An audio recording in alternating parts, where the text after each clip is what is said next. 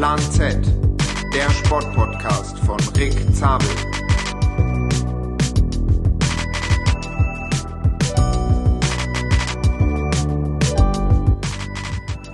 Hallo und herzlich willkommen zur ersten Folge im Jahr 2020. Frohes neues Jahr wünsche ich euch. Ähm, die erste Folge in diesem Jahr wird, glaube ich, gleich ein Highlight. Ähm, mein Papa ist wieder zu Gast. Nach der ersten Folge haben viele, viele Leute geschrieben, äh, dass die Folge sehr cool war, die erste Folge mit meinem Papa. Wer die nochmal nachhören will, das war die Folge 4, Vater und Sohn. Und ähm, da haben wir eigentlich alles besprochen, so bis zum Jahr 1993, als du Profi geworden bist. Also es ging eigentlich sozusagen, deine Anfangsjahre haben wir besprochen. Ähm, bevor wir jetzt gleich weitermachen, erstmal Hallo. Hallo Rick. Ähm, ja, äh, wie gesagt, äh, jetzt geht sozusagen weiter. Die Palmares äh, von dir, also deine ganzen Erfolge und dein Werdegang bis zum Jahr 1993 hatten wir besprochen. Und ähm, jetzt steigen wir einfach da ein, wo wir in der letzten Folge aufgehört hatten. Ähm, ja, das Jahr 1993 beginnt und du wirst Profi beim Team Telekom. Wie ist es dazu gekommen?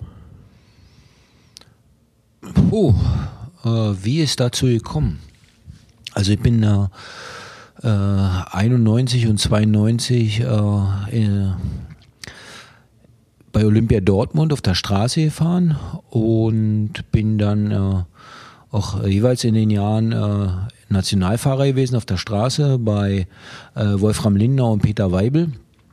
Und ja, über die äh, Weltmeisterschaft damals 91 in Stuttgart und Olympische Spiele Barcelona auf der Straße habe ich mich dann eigentlich so ein bisschen äh, auch äh, für, für einen Profivertrag empfohlen. Und ja, der wurde mir dann äh, nach den Olympischen Spielen Barcelona angeboten äh, beim Team Telekom war jetzt nicht unbedingt äh, ein Prozess von heute auf morgen. Hat schon etwas länger gedauert. Aber letzten Endes, glaube ich, muss man sagen, war der, war der größte Fürsprecher für mich unser ehemaliger äh, Mechaniker, der Jörg Wohleben. Der hat halt viel mit Walter Godefroth und Franz van Looy im Auto gesessen beim äh, schon bestehenden Team Telekom. Und ja, zu den Zeiten war es eigentlich so, dass pro Jahr äh, zwei ein, zwei, drei äh, deutsche Amateure Profi geworden sind und gerade nach so äh, Olympiajahren, nach den Olympischen Spielen, wurden dann teilweise auch äh, drei oder vier Fahrer äh, äh, wurde ein Vertrag angeboten und da war ich einer von den Glücklichen, der auf Fürsprache von Jörg Wohleben dann einen Vertrag angeboten bekommen hat. Ja, du bist Vierter geworden bei den Olympischen Spielen in Barcelona, meine ich. Ähm, drei Mann waren weg. Francesco Casagrande hat da gewonnen.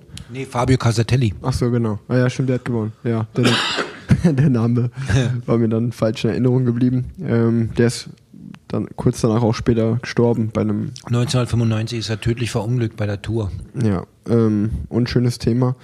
Ähm, auf jeden Fall äh, ja, bist du, das Team Telekom gab es da schon ein Jahr vorher, ne? 1992 wurde das gegründet, oder?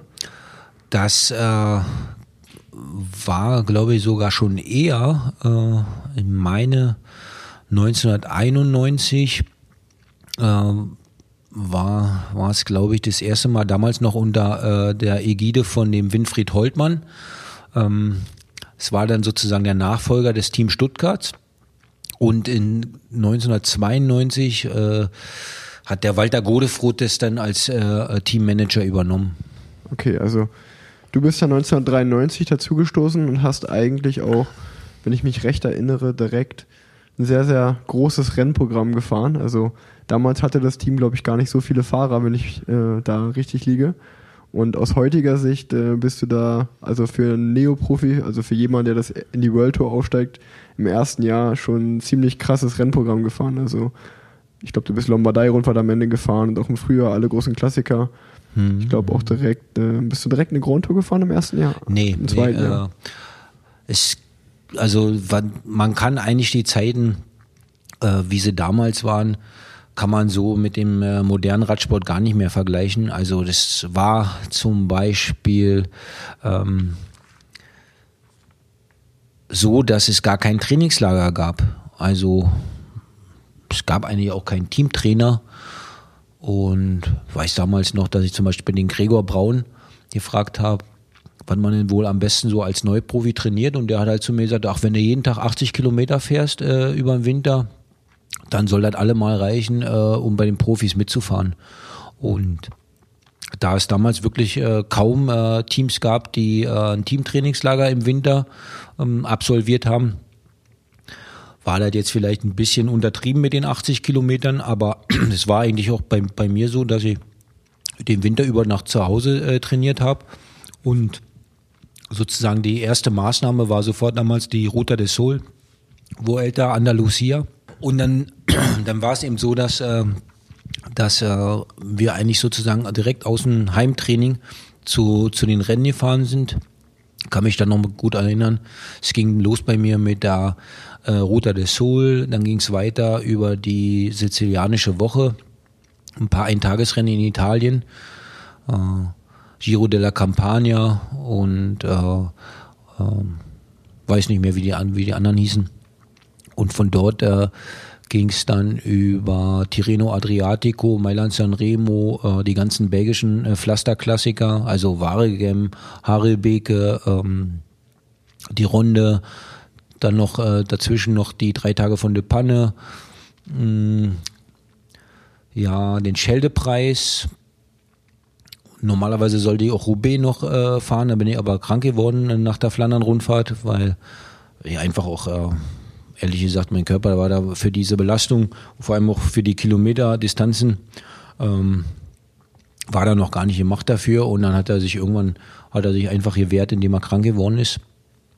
Äh, ja, dann ging's, dann ging's weiter äh, nach einer kurzen, äh, kurzen Pause, krankheitsbedingt, hier äh, mit äh, Henning Atom Frankfurt, äh, dann meine ich, gab es normalerweise war ja immer Frankfurt so für uns letzte, letzte Frühjahrsklassiker. Äh, Kurzer, äh, kurze Pause von zwei, drei Tagen und dann ging schon die Vorbereitung wieder los mit über äh, ähm, Luxemburg-Rundfahrt, Tour de Suisse, äh, nationale Meisterschaften Richtung Tour de France, äh, wobei ich im ersten Jahr natürlich nicht die Tour de France gefahren bin.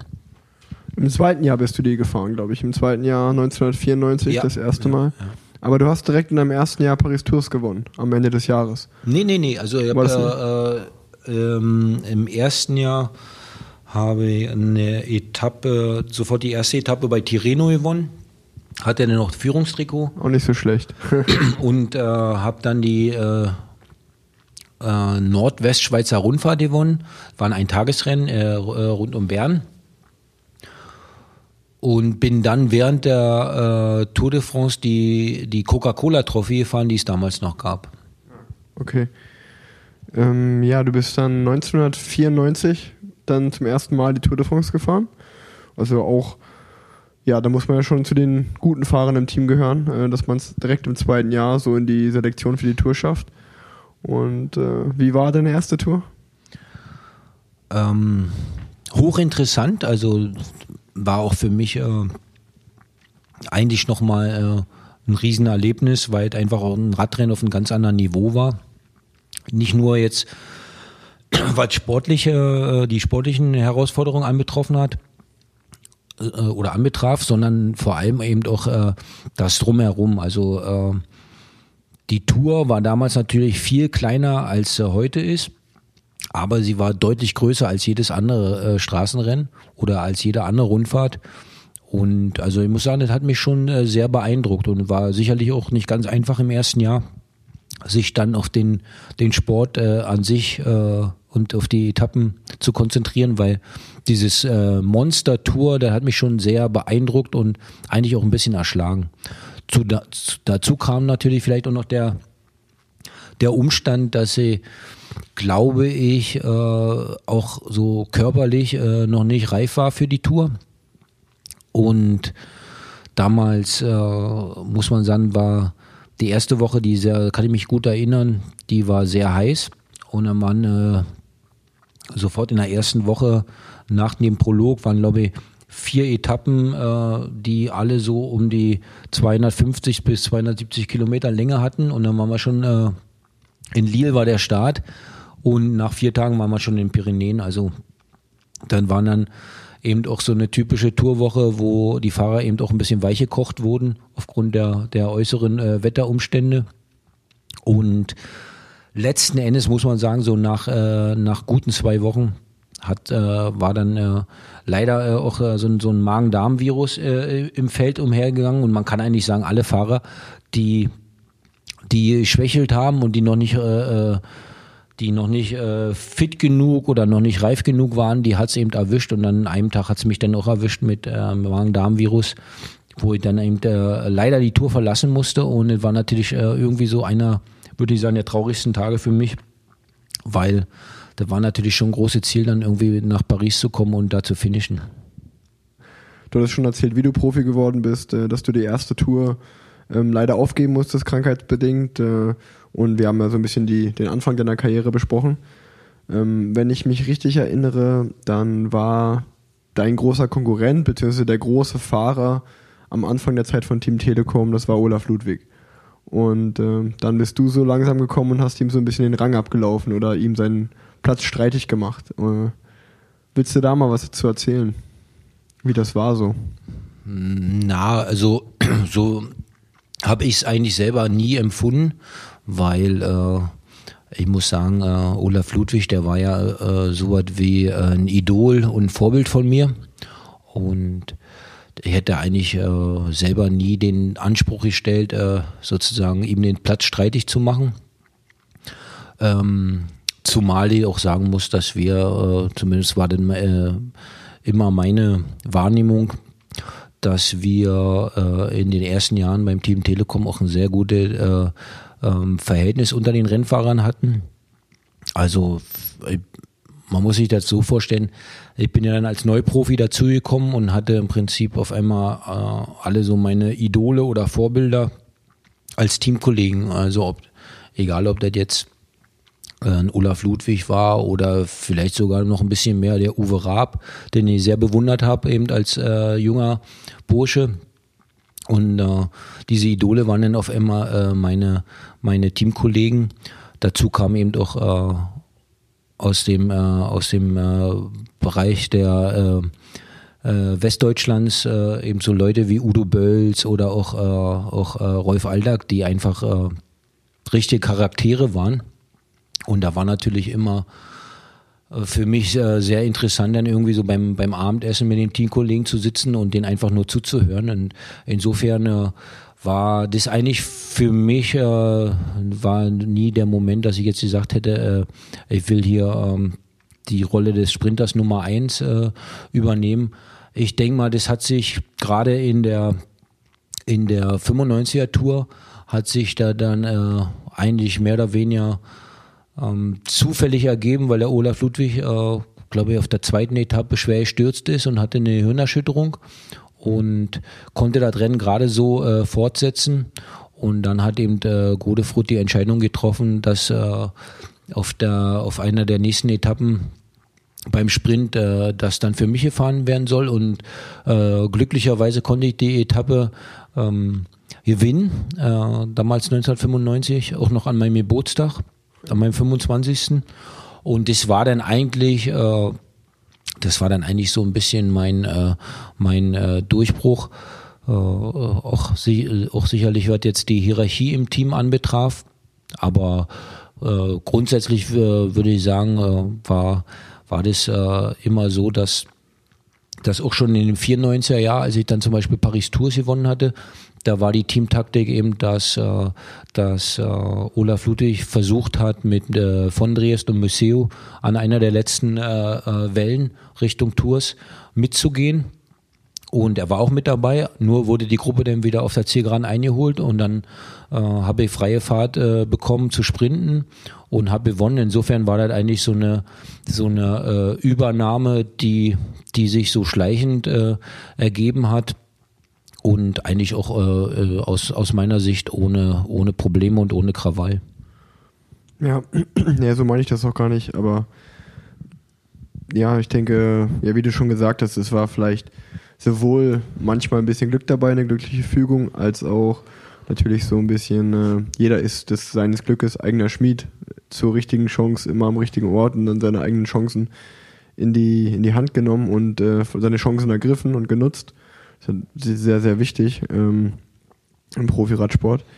Ähm, ja, wie, wie schon gesagt, du bist dann 93 Profi geworden, gewinnst, hast direkt da eine Etappe bei Tirreno Adriatico gewonnen, 94 Paris Tours. 1995 deine erste Tour, äh, deine zweite Tour, aber dein erster Etappensieg bei der Tour de France. Und dann gingen eigentlich so die fetten Jahre los, würde ich mal so sagen, fürs Team Telekom. 96 gewinnst du das erste Mal das grüne Trikot und bis 2001 in Folge dann durch. 96 gewinnt Bjarne Ries die Tour, 1997 gewinnt Jan Ulrich die Tour. Ähm, ja, das waren so die, die fetten Jahre des deutschen Radsports und Team Telekom äh, hat einen richtigen Aufschwung erlebt, würde ich sagen. Wie, wie war das so, das dabei zu sein, das so für dich äh, so live mitzuerleben? Du warst ja einer der Protagonisten da von der ganzen Erfolgsstory. Oh, ist auch wieder eine gute Frage, weil ähm, so lange wirst du jetzt vielleicht auch selber äh, so wahrnehmen auf eine gewisse Art und Weise. Solange du ja selber Teil des Ganzen bist, äh, nimmst du das ja gar nicht so wahr. Also natürlich äh, waren, waren wir natürlich auch nicht aus der Welt und haben schon mitbekommen, wenn jetzt irgendwie das Team dann mal zur, zur Bambi-Verleihung eingeladen wurde und äh, Radsport dann auch immer äh, Thema in einer, in einer breiteren Öffentlichkeit wurde dann äh, ist natürlich klar, dass das nicht äh, äh, an uns vorbeiging, dat, äh, die, die Wahrnehmung.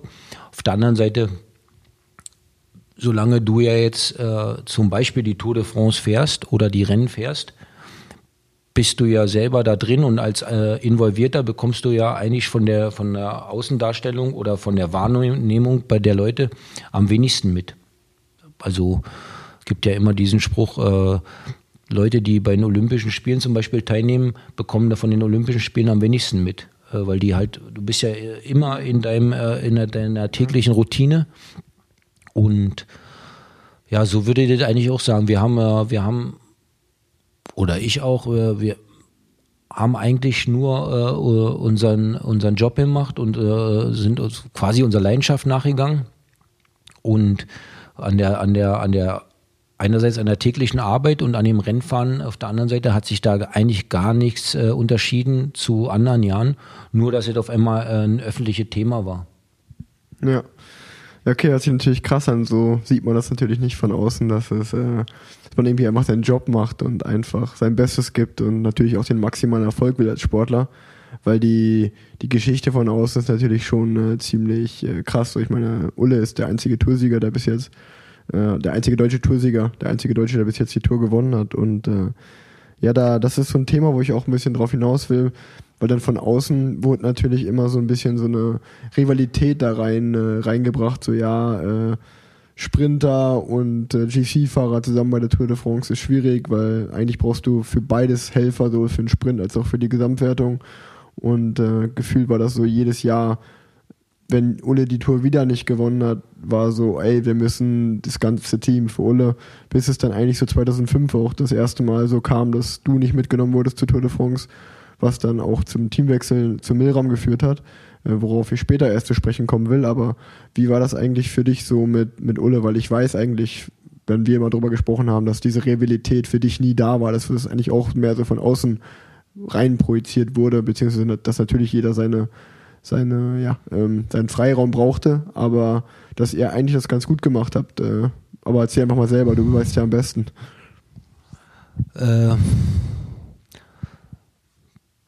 das ist einerseits richtig, was du sagst, auf der anderen Seite ist natürlich, vielleicht war auch definitiv auch eine Rivalität da, weil äh, es ging ja letzten Endes, äh, ging es natürlich auch darum, dass äh, äh, jeder irgendwie erfolgreich sein wollte.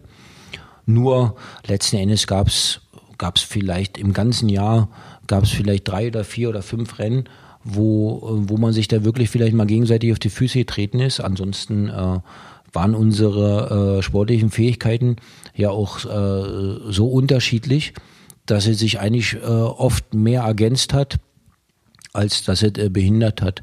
Aber es gab natürlich, hier brauchen wir nicht drüber äh, reden, nationale Meisterschaften oder äh, Hamburg oder dann vielleicht auch mal äh, Rennen, die äh, für mich vielleicht gerade noch machbar waren, äh, um nicht zu sagen, vielleicht ein Tick zu schwer, äh, wo ich dann aber vielleicht auch äh, versucht habe, dann doch noch irgendwie, gerade damals gab es ja den Weltcup noch und dann haben wir die ersten 25 Punkte bekommen und wenn ich gesagt habe, äh, ich kann aber vielleicht 15. werden und kann noch ein paar Punkte mitnehmen und Ulle aber äh, vielleicht äh, so eingeschätzt hat, dass er äh, ein, ein extra hartes Rennen braucht, um, um vielleicht äh, die, die Konkurrenz zu eliminieren auf dem Weg zum Ziel. Das äh, war natürlich dann von der Taktik her nicht gut für mich und da war ich vielleicht das ein oder andere Mal auch nicht so begeistert. Äh, nur, was ich glaube sagen, sagen würde, ist, äh, der Walter Godefroth, der war halt schon, äh, sagen wir mal, ein Patron, der auch äh, von uns allen eigentlich respektiert und geachtet wurde. Und wenn der ähm, äh, eine Mannschaftsbesprechung gemacht hat und der wusste im Vorfeld, äh, da könnte jetzt ein Konflikt geben, dann hat er auch sicherlich auch mal äh, äh, mich zur Seite genommen oder hat mit äh, hat äh, Jan zur Seite genommen und hat uns eigentlich auch schon im Vorfeld von so einem äh, äh Riders Meeting darauf vorbereitet, äh, welch, welche äh, Richtung er einschlagen wird.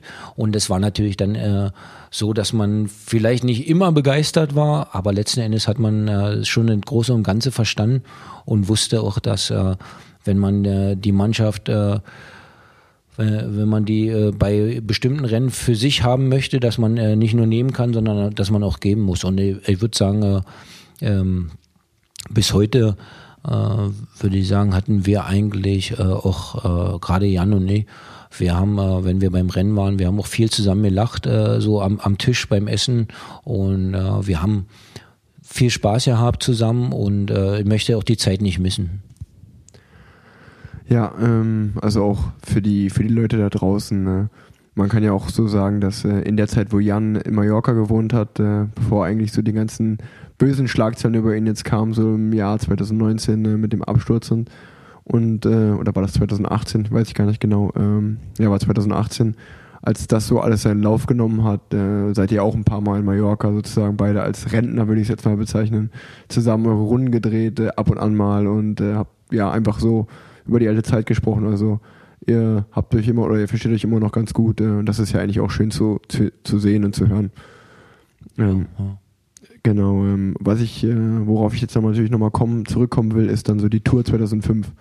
Dein letztes Jahr bei Telekom, die Entscheidung, äh, ja, Ete nehmen wir nicht mehr zur Tour de France. Äh, das war natürlich sicherlich mh, hm, ein unschönes Kapitel. Ja, ich war nicht begeistert, als ich erfahren habe, dass ich nicht äh, Teil des Tourteams bin. Ähm, und letzten Endes war das für mich dann sicherlich auch der entscheidende Faktor zu sagen, äh, da gibt es für mich jetzt äh, äh, sportlich gesehen äh, auch nicht mehr die Perspektive, beim Team zu bleiben. Glücklicherweise hatte ich noch eine, eine Option oder eine, eine, eine, Wahlmöglichkeit. Obwohl ich auch sagen muss, äh, damals war ich, ja, war ich wirklich äh, alles andere als begeistert. Nur jetzt sind es äh, schon wieder, ist auch schon wieder 15 Jahre her. Und diese 15 Jahre, die haben mir jetzt auch so äh, eine gewisse Milde äh, gegeben. Also ich würde sagen, jetzt hier und heute wird sich mein, mein Leben nicht äh, anders dargestellt haben oder da würde sich heute gar nichts ändern. Ähm, mit dem Umstand, ob ich nun 2,5 die Tour gefahren wäre oder ob ich sie nicht fahren durfte. Also da wird sich heute nichts ändern. Und ich glaube, das ist eben doch wichtig, dass man dann so ein bisschen äh, ähm, Sachen, die in der Vergangenheit äh, waren, dass man die irgendwie äh, für sich selber auch versucht abzuhaken und sagt, äh, mein Gott, ob ich jetzt nun die, die Tour 14 oder 15 Mal gefahren wäre, da wird sich äh, die Welt deswegen morgen nicht anders drehen. Ja, das ist ein äh, schöner, schöner Satz, ein schöner Rückblick. Ja, bevor wir dann zu dem Team Milram so kommen, ähm, würde ich einfach nochmal auch gerne das so ein bisschen Revue passieren lassen. Team Telekom, ihr wart, was ich schon mal gesagt habe, ihr wart so irgendwie das deutsche Team. Äh, ihr habt äh, dann, ich kann mich an Fernsehwerbung erinnern, ich kann mich daran erinnern, dass Adidas und Audi, also zwei wirklich coole Unternehmen, äh, große Sponsoren waren. Ähm, so für mich, ich habe das so als Kind ja noch miterlebt, äh, war das vergleichbar wie heute vielleicht ein Spieler von Borussia Dortmund oder Bayern München. Ne? Also da haben viele auf großem Fuß gelebt. Äh, kannst du da irgendwie vielleicht auch ein bisschen was zu erzählen? Ne? Team Telekom, äh, weil das ist ja dann schon immer größer und größer und größer geworden und war, ja, man, es war ja schon irgendwie was Teil des Team Telekoms zu sein. Ja, das ist richtig, ähm, was du sagst. Es wurde groß, vielleicht hier und da wurde es sogar ein bisschen zu groß.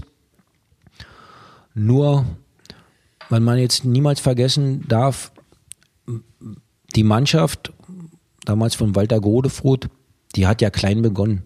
Also, als ich dazu kam, da gab es ja die Mannschaft schon ein Jahr von ihm, unter ihm. Also wir hatten zum Beispiel äh, keinen großen LKW, wir hatten keinen Bus. Wir hatten zum Beispiel nur Kombis und äh, so einen kleinen Bus. Und selbst bei der ersten Tour de France, ja, dem größten Rennen der Welt, also äh, wir hatten drei Kombis und haben uns auf der Straße umgezogen mit einem Campingstuhl. Also so wie du das jetzt vielleicht äh, von der U23 kennst. Ja. Und das Schöne aber daran war, an der Zeit, jetzt in meiner Reflexion, ist, äh, dass man zum Beispiel gesagt hat, vor, sagen wir mal, vor, äh, bei der Tour vom einer oder dem größten Radrennen, dass man gesagt hat, auch wenn du jetzt noch äh, eine Cola oder äh, oder ein Wasser oder einen Kaffee trinken will, dann gehe ich halt in Village und setze mich dahin. Und dann hat man eben, weil ja fast kein Team einen Bus hatte, da hat man halt die Kollegen noch äh, äh, oder die Konkurrenten noch teilweise äh, noch zehn Minuten vorm Start da getroffen und hat sich mit denen unterhalten. Also man hatte natürlich aufgrund der, äh, der Voraussetzungen eben auch äh, ein ganz anderes Verhältnis zueinander. Und so langsam äh, äh, wieder dann losging, dass die ersten Busse kamen, dann waren wir auch nicht das erste Team, was zum Beispiel einen Bus bekommen hat. Ich glaube, das erste Team war Onze. Und dann hatten wir so einen kleinen, äh, so einen kleineren Bus. Man, heute würde man so einen größeren Mobile Home. Aber das war natürlich dann, äh, wir waren da verdammt stolz drauf. Und so war das mit vielen Sachen. Also der Eddie Merckx war ja unser erster Ausrüster, als ich dazu kam. Und da weiß ich noch, dass äh, Walter Godefroth eben gesagt hat, also er muss da schon äh, für jede Kurbel und für jede Schraube muss er schon äh, da persönlich fragen. Und es war alles nicht im Überfluss da. Und äh, so ist die Mannschaft halt gewachsen. Und was, was ich aber im Nachhinein an, an, der, an der Mannschaft so unwahrscheinlich schätze, ist, dass eigentlich jeder Rennfahrer gleich behandelt wurde. Der einzige Unterschied war sicherlich die, äh, die, die Zahl, die im Vertrag stand und äh, Vergütung. Mhm. Aber ansonsten war äh, in meiner Wahrnehmung eigentlich immer so, dass die Rennfahrer gleich erhalten wurden und vor allem, was auch, was mir sehr gut gefallen hat, dass die Rennfahrer sich gegenseitig gleich behandelt haben. Also wenn jetzt, äh, sagen wir mal, ein Udo Bölz oder ein Rolf Aldag oder in den ersten Jahren Marc van Orso oder Jacques Hannegraaff, wenn denen was aufgefallen ist, was nicht korrekt war, was vielleicht auch von den Liedern nicht korrekt war, dann haben die das halt direkt angesprochen. Und äh, dann hat man im Prinzip äh, der sogenannte Leader, der hat immer darauf gehört, was äh, seine äh, Mitstreiter, seine, seine äh, äh, Kollegen, Helfer, wie auch immer man das bezeichnen will, Domestiken, was die gesagt haben und was die gedacht haben. Und deswegen gab es eigentlich ähm, relativ flache Hierarchien das erste Mal, dass sich das wirklich geändert hat, äh, war, äh, als der Bjarne Ries dazu kam, weil Bjarne halt äh, so ein geborener Leader ist. Und da war natürlich schon klar, äh, wenn Bjarne gesprochen hat, der hat immer leise gesprochen und langsam. Und da hat auch jeder hingehört. Und der hat halt diese natürliche Autorität mitgebracht, die sicherlich dem Team da auch unheimlich geholfen hat. Aber es war trotzdem so, wenn jetzt, sagen wir mal, Jens Heppner oder Udo Bölz ihre Meinung hatten und die war anders als die Meinung von Bjarne, dann haben die trotzdem gesagt und äh, Bjarne war oft genug äh, intelligent, dann ihm zu hören, was seine, äh, was seine Kollegen, die ja auch die Arbeit letzten Endes machen mussten, was die dann so dachten und was die wollten. Also das war, äh, würde ich sagen, oftmals so, dass äh, dass die Rennfahrer als Gruppe so stark waren, dass die sicherlich äh, mindestens 40 Prozent von der Taktik äh, als Mitsprach Mitspracherecht auch hatten. Und das hat mir halt sehr gut gefallen. Und ich glaube, wir haben ja nun beide äh, im letzten Jahr 2019 äh, bei, bei, äh, beim Team Katjuscha gearbeitet. Und ich glaube, das ist der größte Unterschied äh, in meiner Wahrnehmung zum modernen Radsport, dass eben die Rennfahrer äh, damals doch mehr Mitspracherecht hatten. Und äh, das ist mir so aufgefallen, so dass, dass eben diese ganze Technologie und die, die ganzen Mittel, die man jetzt zur Verfügung hat, sagen wir mal, wie, wie diese PowerPoint-Präsentation, wie die im Prinzip immer gleichen Taktiken, dass die so äh, dominant sind, dass im Prinzip der einzelne Rennfahrer viel weniger äh, Mitspracherecht hat und vielleicht auch viel, viel weniger zählt. Ähm, das ist eigentlich äh, in meiner Wahrnehmung ein bisschen schade. Du hast ganz am Anfang gesagt, dass äh, Team Telekom manchmal dann am Ende fast zu groß geworden ist. Wie, was meinst du damit so genau? Also führ das ein bisschen aus. Ja, also äh, meiner, meine Erfahrung ist, ich war ja selber 13 Jahre mit dabei und ich war sicherlich auch einer von den Fahrern, die lange äh, mit dabei waren, vielleicht nicht am längsten, aber schon lange. Und ich glaube, wenn was jetzt ein Team wirklich nicht gut tut, ist, wenn die Rennfahrer zu lange miteinander zusammenfahren. Also ich glaube, so ein Tampetenwechsel alle fünf Jahre tut ein Rennfahrer gut, weil er dann auf der einen Seite natürlich gezwungen ist und auch motiviert ist, aufgrund vom neuen Umfeld, auch neuen, von neuen Einflüssen, ähm, dann eben äh, sich selber äh, nochmal zu hinterfragen oder auch neue, neue Sachen einfach aufzunehmen und wahrzunehmen.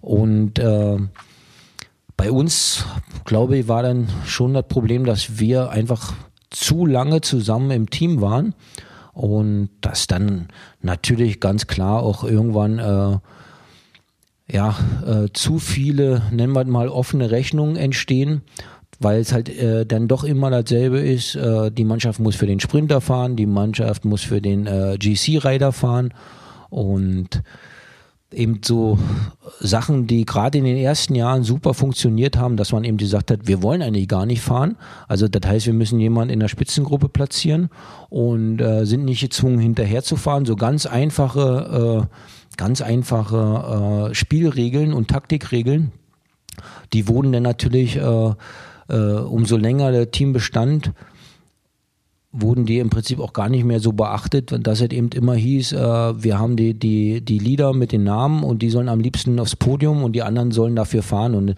ist natürlich nie einfach, wenn gute Rennfahrer, die vielleicht selber äh, immer wieder äh, in, in jedes Jahr in der Lage waren, selber Radrennen zu gewinnen, wenn die dann auf einmal nur noch äh, quasi in die Helferrolle äh, rutschen, weil eben so ein Team so groß wird und weil sich vielleicht mehr und mehr auf die Lieder konzentriert. Okay. Ja, ich kann mich auch daran erinnern, dass wir eigentlich so jedes Jahr, wenn die deutsche Meisterschaft ansteht, reden wir darüber, weil mittlerweile, okay, Bora ist jetzt auch schon wieder sehr, sehr dominant. Die haben jetzt auch in den letzten Jahren immer den Meister gestellt.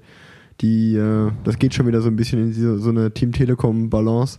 Aber bei euch war es ja wirklich jahrelang so, dass ihr eigentlich da vorher sagen konntet, wer heute Meister wird, so ungefähr. Und äh, das äh, ist auf jeden Fall eine, eine Sache, die mir in Erinnerung geblieben ist. Und äh, aber ihr habt es ja eigentlich immer ganz gut hinbekommen, wenn ich es in recht äh, in Erinnerung habe.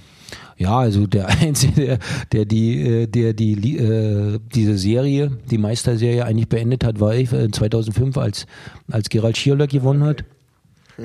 ähm, und bis dahin äh, war eigentlich seit seitdem die Eliteklasse bestand, also dass Amateure und, und Profis zusammen äh, die Meisterschaft ausgetragen haben.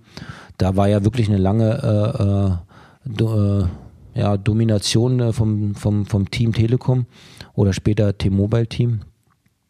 Aber wie wir alle ja wissen, ist, äh, ist so, so eine Dominanz äh, manchmal gar nicht gut für den Sport. Also wir sehen es, haben es ja jetzt auch Fußball zum Beispiel gesehen mit Bayern München. Es ist ja viel interessanter, wenn die mal nicht vorne sind. Hm, das stimmt, das stimmt.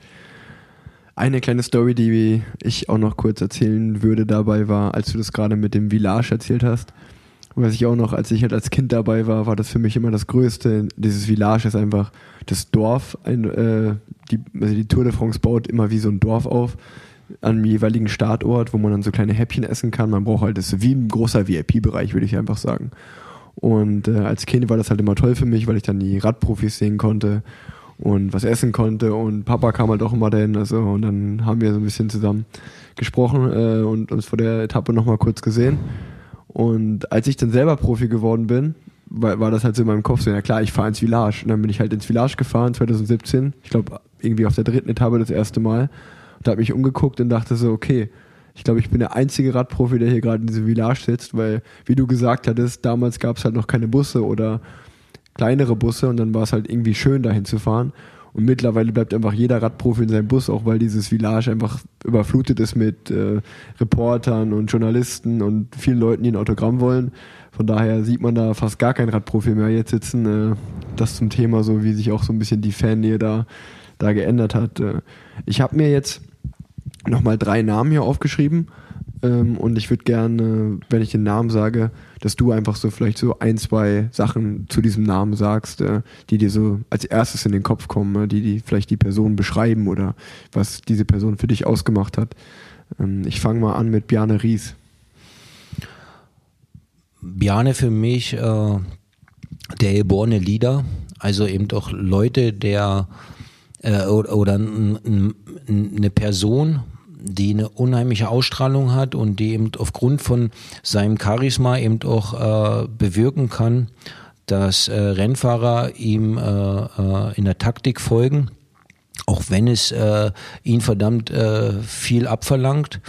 Und die Gabe, die ist schon, also die ist schon wirklich einmalig. Dann der nächste, mit dem bist du nie zusammengefahren. Das war eigentlich auch eher einer deiner größten Rivalen im Sprint aber sicherlich äh, eine Legende auch, äh, Mario Cipollini. Ja, Mario Cipollini fällt mir sofort ein, Enfant terrible. Eigentlich für mich ist Mario äh, äh, auch äh, jemand, der, der viel Charisma, der viel Ausstrahlung hat und bei, sagen wir mal, bei vielleicht aller Show rund um ihn herum ist, glaube ich, nach wie vor die größte, die größte Errungenschaft von Mario Cipollini die er dem, dem Radsport äh, gegeben hat, ist, dass er in meinen Augen der Fahrer ist, der Farben in den Radsport gebracht hat. Also er war zum Beispiel der Erste, der, der dann anfing, äh, wenn er das gelbe Trikot hatte, dass er mit einer gelben Hose, einem gelben Fahrrad, gelbe Lenkerband, gelber Sattel, gelbe Schuhe äh, kam. Oder der dann eben äh, äh, als Cäsar verkleidet äh, zur Einschreibung kam. Ähm, oder der, der bei diesen Prologen dann eben äh, mit äh, extravaganten Zeitfahranzügen kam. Das war schon so, dass selbst wir uns oft gefragt haben, äh, ist, hat er das jetzt selber gemacht oder hat er so eine, so, so eine tolle Marketing- oder PR-Abteilung hinter sich? Da muss ich sagen, also Mario ist für mich nicht nur eben der, der, der äh, Showjunge, sondern ist eigentlich auch der, der wirklich die Farbe in den Radsport gebracht hatte. Und der dritte im Bunde wäre Jan Ulrich. Jan ist äh, neben der Tatsache, dass er in meinen Augen der talentierteste, talentierteste Radfahrer äh, ist, den ich jemals äh, äh kennengelernt habe, ist er äh, ein ganz netter, lieber äh, Mensch, der eigentlich glaube ich, in seinem ganzen Leben äh, noch niemand äh, irgendwie äh, schaden wollte oder eigentlich auch schaden konnte. Ähm, ich glaube, von der, unserer ganzen Generation, nicht nur Teamkollegen, sondern auch äh, alle im Feld, ähm, gibt es, glaube ich, nicht einen, der irgendwie ein schlechtes Wort über Jan verlieren würde, weil er einfach nur gute Erfahrungen mit ihm hatte. Um, umso äh, äh, mehr hat uns das allen natürlich auch wehgetan, also mitzu, mitzuerleben, was mit Jan passiert ist. Und trotzdem, glaube ich, sind alle froh, dass Jan wieder seinen Weg gefunden hat. Und äh, wir, ich glaube, wir, wir würden uns sehr freuen, wenn, wenn Jan den Weg wieder äh, zurück äh, zur Radsportgemeinschaft findet, weil äh, ich glaube, wir alle verehren ihn immer noch. Ja, ich finde es auch immer spannend, das zu hören. Egal mit wem man spricht, hört man irgendwie so ein bisschen großes Herz, manchmal vielleicht ein Tick zu naiv, aber vor allen Dingen dieses Talent, äh, das sagt jeder. Ich saß beim, äh, als ich mit dem Team Israel äh, jetzt Trainingslager hatte, war das, glaube ich, das erste, was Niki Sörensen, der sportliche Leiter bei uns ist, gesagt hat, dass er halt auch noch nie jemanden gesehen hat, der so auf dem Rad gesessen hat und der so getreten hat, so, also so Pedaleur du Charme, sagt man ja so ein bisschen. Also es sieht einfach schön aus, wie der pedaliert und wie er gefahren ist und seine Muskeln. Ähm, ja, ich glaube, der war also, einfach. Und vielleicht nur, nur ein Satz noch dazu. Ähm, der Beeindruckende bei, äh, für mich als äh, Teamkollege von Jan über Jahre lang, über viele Jahre, aber auch schon vorher, ich kannte ja Jan schon, als er noch Amateur war und als ich noch Amateur war. Ähm, und auch selbst nachdem er aufgehört hatte, ist diese, diese Talent und die Fähigkeit, die Jan hat, ähm, in kürzester Zeit eigentlich sich so weiterzuentwickeln. Also es gibt ja da äh, hunderte von Geschichten äh, über ihn. Aber wir haben es eben alle selber miterlebt. Also er kam wirklich ins Trainingslager und war am ersten Tag hat er wirklich gelitten und nach drei Tagen war er schon so gut, dass er problemlos mitgefahren ist. Und nochmal drei Tage später hat er uns alle abgehängt. Und ähm, das war schon, das jetzt so selber live zu sehen, ähm, das war schon äh, sehr beeindruckend. Und da hat, wusste eigentlich auch jeder von uns, äh, diese Talent, was Jan hat, das ist so unwahrscheinlich. Da, wenn er eigentlich alles richtig macht, dann ist er eigentlich nicht zu schlagen. Ja, ich erinnere mich einfach an einen Satz, den hast du, glaube ich, im Film Höllentour äh, gesagt. Du hast gesagt, ich meine, du warst ja dafür bekannt, dass du ein sehr, sehr hart, harter Arbeiter warst.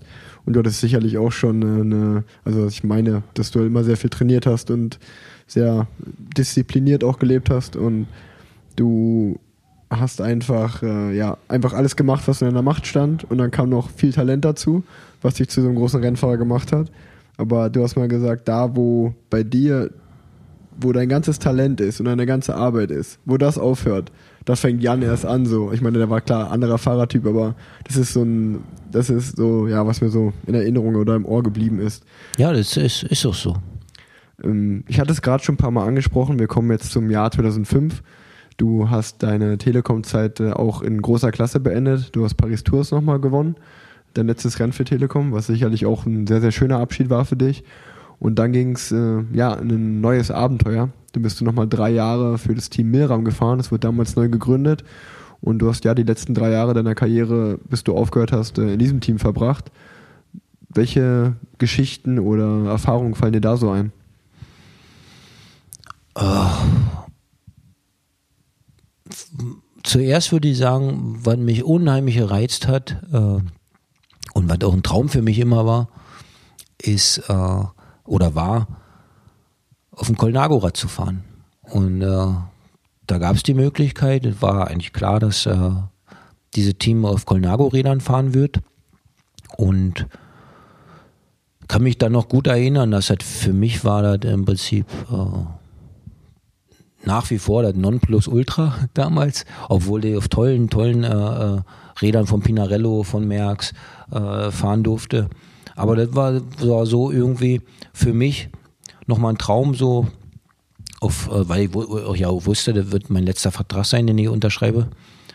Und dann sozusagen äh, in dem Wissen, mit Colnago, äh, auf dem Colnago-Rad dann die, die Karriere zu beenden, war für mich schon ähm, schön und wichtig. Obwohl meine äh, jüngeren äh, Teamkollegen äh, kann ich mich noch gut erinnern, die waren gar nicht so begeistert. Also die standen natürlich dann mehr auf die modernen Marken. Aber für mich war das, äh, war das nach wie vor war das eine tolle Sache. Und dann, äh, was ich ja vorher nicht wusste, aber was mir sehr gut gefallen hat, war dann sozusagen den Radsport nochmal aus einer anderen, anderen Sichtweise kennenzulernen. Denn äh, Milram war ja ein deutscher Sponsor, aber die Sportgruppe das war die, war das ehemalige äh, äh, Domina Vakanze Team, auch schon vorher bekannt als Polti und Gatorade. Jedenfalls äh, äh, geführt von Gianluigi Stanga. Äh, Teamsitz war in Bergamo, wo unsere Sportgruppe saß. Und für mich war der natürlich äh, sehr interessant zu sehen, wie die Italiener arbeiten, mit welcher Leidenschaft vor allem die äh, den Radsport betreiben ähm, währenddessen wir denn in Deutschland äh, gerade mit unseren Trainingsprogrammen und mit unserer Struktur und äh, Ordnung und äh, Pünktlichkeit quasi eher so äh, den, den Radsport eher so ein bisschen bürokratisch betrieben haben, haben die natürlich, äh, die Italiener, unheimlich viel mit Leidenschaft gemacht. Und das hat mir, das hat mir schon äh, dann doch sehr gut gefallen, diese, diese italienische Mentalität, den Radsport äh, zu betreiben. Und ich glaube, das hat mich auch vor allem dann in, in 2006 hat mich das nochmal wirklich äh, beflügelt. Äh, im, damals war ich ja 36 schon. Und äh, währenddessen heute natürlich äh, relativ viele Fahrer auch äh, ins höhere Rennfahreralter den Sport betreiben, war damals natürlich schon mit 36, da war es das schon wirklich alt. Und ja, das hat mich, glaube ich, dann nochmal, äh, der Wechsel, der hat mich nochmal so ein bisschen, äh, hat ja mindestens sechs oder äh, neun Monate, hat, hat der mich nochmal so ein bisschen getragen. Ja, du hast ein paar Etappen in der Vuelta noch gewonnen und äh, andere schöne Rennen. Aber auch, äh, du bist mit äh, Alessandro Bettacchi zusammengefahren, damals ja wirklich auch noch seine richtig guten Jahre seiner Karriere hatte. Ähm ja, also jetzt nicht nur nicht nur äh, äh, Petacchi, diese ganze italienische Gruppe, also ich sag mal angefangen mit äh, Ongarato, Velo, Sabatini, mh, mm, Petacchi. Und ich bin ja eigentlich das, mein komplettes äh, Rennprogramm äh, in der Milram-Zeit mit der italienischen Gruppe gefahren. Da war noch der Christian Knies, der war noch oft mit dabei. Und äh, ja, also das war dann eben äh, wirklich nochmal komplett neu. Also da wurde am Tisch dann nur Italienisch gesprochen und wir äh, mussten, waren dann gezwungen, so, wenn wir, wenn wir teilnehmen wollten, wollten an der Konversation, dann zumindest so ein bisschen jeden Tag drei neue Wörter zu lernen auf Italienisch. Und ja, also die, die äh, kann mich da zum Beispiel erinnern, dass äh, eigentlich äh, Alessandro Petacchi am Tisch auch immer derjenige war, der eigentlich nur gehört hat und der gelacht hat und äh, der Spaß hatte, weil eben äh, die, die italienischen Teamkollegen, die haben eigentlich äh, für die Stimmung gesorgt. Also gerade so Ongarato, Velo, äh, Sabatini, die, da, also das war, das war wirklich einmalig. Ja, ich bin auch meinen mein letzten, ich glaube da, wo Petaki die seine Karriere beendet hat. Den Giro bin ich mit ihm zusammengefahren 2015. Ich glaube, er ist sogar die vorletzte Etappe mit Fieber ausgestiegen. Relativ, oh. relativ unschön seine Karriere beendet, aber lustig, das so zu hören, weil ich auch noch mit denen zusammengefahren bin. Ich mit, mit Sabatini fahre ich heute mhm. noch zusammen, ist mhm. ja noch der Anfahrer von Viviani und äh, von Marcel Kittel war ja auch in Quickstep der Anfahrer. Ja, dann, wo ich noch mit dir drüber sprechen will, ist so das letzte Jahr, 2008, da haben wir auch schon ein paar Mal drüber geredet. Das war für dich dann so, wo du so gesagt hast, so, ja, oh, ich, ich habe nicht mehr das Gefühl, wirklich viele Radrennen gewinnen zu können. Und ich glaube, es ist an der Zeit aufzuhören. Wie war das äh, so für dich zu realisieren? Weil wir haben am Anfang der Folge ein bisschen über Olaf Ludwig gesprochen, wie du seinen Platz genommen hast. Dann hast du ja 2006, 2007 selber noch gesprintet oder mal für Alessandro Petacchi angefangen. Und dann kommt auf einmal dieser Schalter, äh, den ich mir jetzt noch so nicht vorstellen kann, wenn man so ein großer Fahrer war. Aber das ist sicherlich nicht einfach, das zu realisieren oder sich einzugestehen auch. Ja, für mich war sicherlich äh, 2.8 kein einfaches Jahr. Äh, zumal eben der, auch der äh, Gianluigi Stanga dann 2.8 nicht mehr Teammanager war und das hat mir dann schon, äh, also der hat mir schon gefehlt, weil er eben den auch äh, sehr respektiert hatte. Jetzt weniger vielleicht äh, aufgrund seiner äh, seiner Fähigkeiten jetzt als direkt als Teammanager, sondern mehr so als äh, als Respektsperson und als äh, als eben auch jemand, der der zum Beispiel lange mit Gianni, äh, Gianni Bugno oder auch vorher schon mit äh, äh, Francesco Moser zusammengearbeitet hat. Und einfach so diese Geschichten von ihm zu hören, äh, äh von den großen Rennfahrern, die, die haben mir halt immer, immer gut gefallen, ja. Und ähm, ja, 2,8. Für mich war das insofern kein einfaches Jahr, weil der ja schon äh, am, am Jahresanfang wusste, das wird meine letzte Saison sein. Und dann zu jedem Rennen wieder hinzukommen und zu wissen, das ist das letzte Mal, dass ich, dass ich jetzt hier fahre, egal ob es jetzt die ganz großen Rennen waren oder die kleineren Rennen, das war jedes Mal so ein bisschen wie äh, äh, äh immer wieder neu Abschied nehmen von dem Rennen. Und in, insofern mit der Erfahrung heute würde ich zum Beispiel jedem empfehlen, einfach spontan aufzuhören. Äh, vielleicht wenn er fühlt für sich nach einem bestimmten Moment, egal ob das jetzt ein Erfolg ist, zum Beispiel oben auf dem Podium oder ob es im Prinzip ganz normal äh, ein normaler Renntag ist. Aber ich glaube, man spürt das schon, wann der Moment ist, äh, gekommen ist, wenn es vorbei ist. Dann einfach spontan zu sagen, okay, das war's. Äh, so, so ein geplanter Abschied, äh, wie der jetzt bei mir dann 2.8 äh, zum Jahresende war, das war schon nicht ganz einfach, weil man, wie gesagt, äh, immer, äh, man, man sieht das in der Distanz, das Ziel kommen und ist aber trotzdem ein ziemlich beschwerlicher Weg bis dahin. Und für, für mich hat sich das so ein bisschen angeführt wie, äh, angefühlt wie äh, so äh, langsam sterben, weil als gerade als Aktiver äh, sieht man natürlich sich immer so ein bisschen als äh, Mittelpunkt der, der Welt, äh, wo sich alles äh, drum dreht. Und man kann sich auch nicht vorstellen, wenn man äh, aufhört äh, mit dem aktiven Sport, dass, äh, und, und man sieht das so als, als äh, Lebensmittelpunkt, dass, äh, dass äh, die Welt, äh, dass die dann überhaupt noch weitergeht. Aber es ist so und deswegen denke ich, ist es vielleicht sogar, wäre es besser gewesen, spontan zu entscheiden, jetzt ist, jetzt ist es vorbei und morgen höre ich auf. Ähm, aber ja, man, man kann halt nicht im, im Leben alle so gestalten, wie man sich es eigentlich wünscht. Ja, bei dir wäre es ja fast so gekommen, dass du spontan aufgehört hättest. Du hast zu mir mal gesagt, wenn du 2006 in Salzburg Weltmeister geworden wärst, äh, hättest du am liebsten dort aufgehört im Weltmeistertrikot. Ja. Für alle, die sich erinnern, äh, du bist Zweiter geworden bei der WM. Ähm, vor Alejandro Valverde war Dritter und Paolo Bettini ist kurz vorm Ziel an dir vorbeigefahren. So vielleicht äh, einer der bittersten Tage der Karriere. Und äh, also ich sag mal, du hast halt alles gewonnen, was geht äh, als Sprinter. Äh, das meiste auch mehrfach, äh, bis auf dieser, äh, dieser WM-Titel im Straßenrennen. Das wäre natürlich nochmal der krönende Abschluss gewesen. Und da hast du immer gesagt, wenn das geklappt hätte, hätte ich wahrscheinlich direkt da aufgehört. Ja, ja, also äh, ich glaube, das hätte ich gemacht. Nur hat mir halt das halbe Vorderrad dazu gefehlt.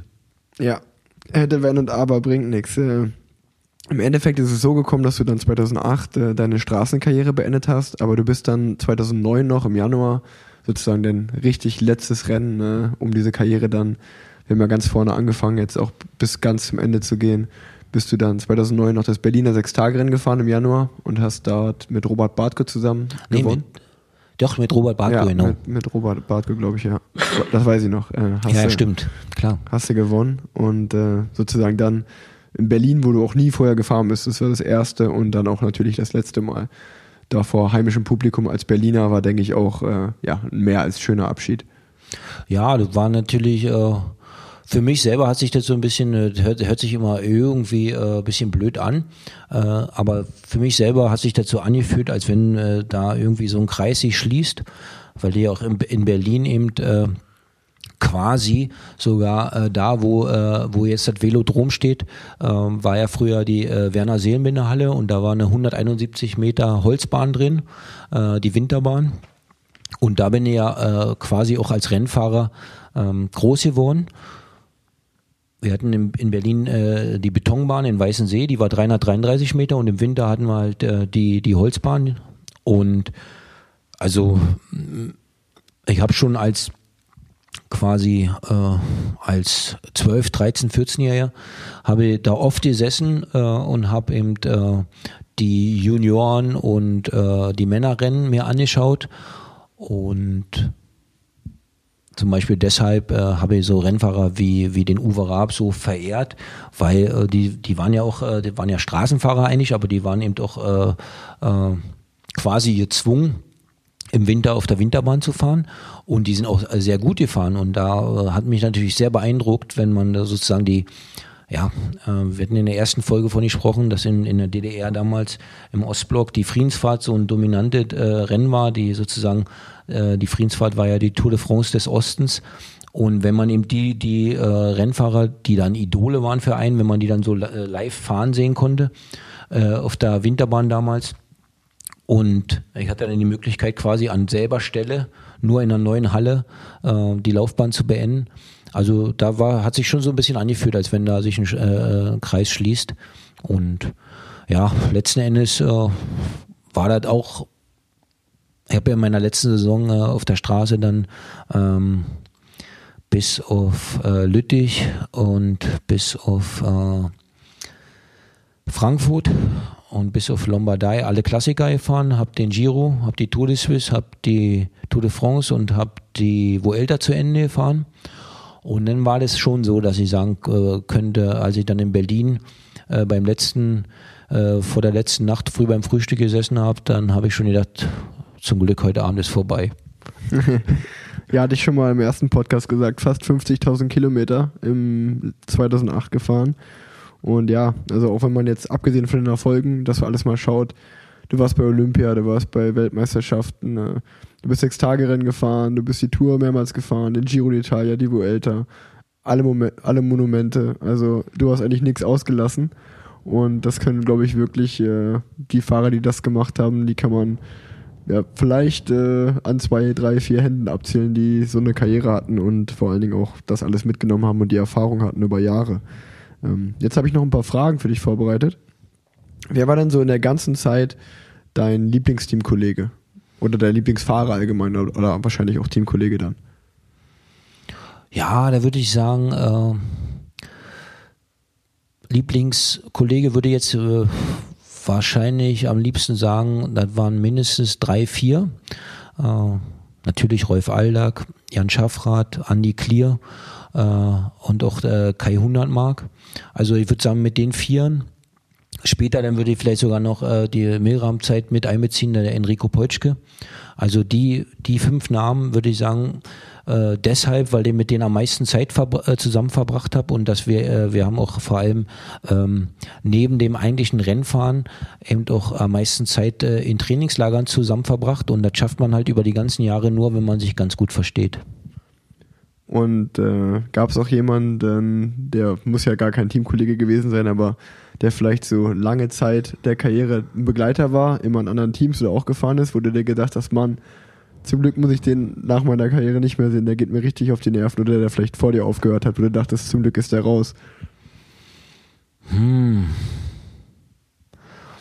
So, so direkt würde jetzt noch nicht mal irgendwie äh, wird mir noch nicht mal so direkt ein Name einfallen, weil das Kuriose ist, ihr seht ja aus der, aus der heutigen Perspektive und da zum Beispiel als, als aktiver Rennfahrer, natürlich hat man da äh, Rennfahrer gehabt, äh, die man äh, überhaupt nicht leiden konnte und wo man auch wusste, die können mich auch nicht leiden. Aber selbst mit den, mit denen, die einen vielleicht am, am meisten Energie und Nerven gekostet haben, also da fällt mir jetzt zum Beispiel, äh, und das hat jetzt noch nicht mal äh, was mit, äh, mit, äh, äh, mit dem Fakt äh, zu tun, dass der, derjenige mir jetzt vielleicht unsympathisch war. Ganz im Gegenteil. Zum Beispiel Stuart O'Grady. Also der hat mir, glaube ich, die, die grauen Haare, die ich heute habe, die habe ich zum Großteil wegen ihm weil er halt mir so viel Energie gekostet hat. Aber äh ich habe jetzt ihn dieses Jahr wieder oder im letzten Jahr 2019 bei der Tour de France in, äh, in Brüssel getroffen. Und das erste, was wir am Parkplatz gemacht haben, war, dass wir uns äh, gegenseitig in, in, die Arme gefallen sind, weil du halt äh, damals gedacht hattest, mit, mit dem werde ich wahrscheinlich mein ganzes Leben kein Wort mehr wechseln. Und gerade so, dass, weil, weil er einer oder ein Robbie McEwen oder ein Frederic Moncassin, mit allen ist dasselbe. Wenn ich die jetzt heute sehe, dann äh, haben wir so viel Respekt noch voneinander, weil die mich halt an die Grenzen und drüber hinaus äh, äh gebracht haben um, die, um deine Frage zurückzukommen, bei mir war das eigentlich kurioserweise immer so, dass gerade bei Rundfahrten war das immer ganz komisch. Du hattest teilweise auf der ersten Etappe hattest du einen Rennfahrer, der ist dir zum Beispiel drei oder viermal vor Fahrrad gefahren, dass du jetzt irgendwie bremsen musstest oder ausweichen musstest. Und kurioserweise hattest du quasi deinen Freund für die Rundfahrt an dem ersten Tag gefunden und der hat dich aber die ganzen sechs, sieben Tage, so lange wie die Rundfahrt ging, hat er dich begleitet oder in einer, in einer Grand Tour drei Wochen. Dass du gedacht hast, jedes Mal, ach nicht, er schon wieder. Und äh, das war aber oftmals jemand anders, aber du hattest quasi deinen Freund für die Rundfahrt, hattest du, hattest du ganz oft schon am ersten Tag gefunden und den hast du behalten, bis, bis die Rundfahrt zu Ende war. Ja, das ist ein Phänomen, das hat aber, glaube ich, so jeder, dass der, wie du sagst, am ersten, zweiten Tag fährt dir direkt einer drei, vier Mal vor die Karre und dann Ja. hast du dich halt auf den eingeschossen. Und immer wenn der in der Nähe ist, egal was der macht, dann denkst du dir schon, oh, nicht der schon wieder genau. Gibt's für dich äh, ein so ein Erlebnis in diesem Radsport-Hype, äh, den es dann damals gab äh, in Deutschland, wo du so, weil du ja auch ein sehr bodenständiger Typ bist, wo du dann auch so da standest und dir gedacht hast, boah, ist das gerade surreal, dass äh, ich jetzt hier irgendwie so gehypt werde. Ähm, gibt's da irgendein Erlebnis? Äh, was, was, was, was ich nie verstanden habe und was mir eigentlich auch äh, sogar ein bisschen unangenehm war, waren immer diese, diese Empfänge, äh, egal ob es dann äh, in Bonn auf dem Marktplatz war oder, oder was weiß ich, in der Heimatstadt.